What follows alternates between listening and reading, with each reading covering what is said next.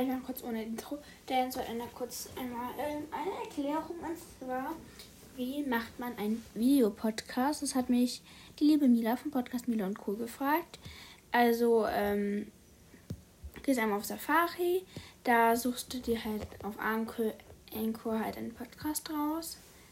Also, na, halt auf Safari, dann ist, muss ja irgendwie auf Safari, dein Podcast dann gehst du einmal neue Folge und da steht einmal aufnehmen und ähm, mit Video unterstützen. Dann gehst du auf mit Video unterstützt. Ähm, und ja, dann kannst du da einmal so ein Video machen, dann kannst du einmal ähm, neu oder so, also wiederholen oder verwenden.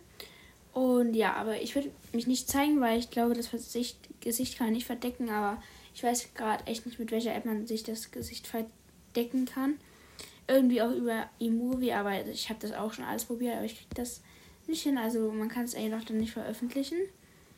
Also ja, ich hoffe, ich konnte dir helfen. Und alle Leute, die meinen Podcast hören, bitte schreibt mir, also alle, die die Folge hören, schreibt mir bitte alle unbedingt. Und ja, genau.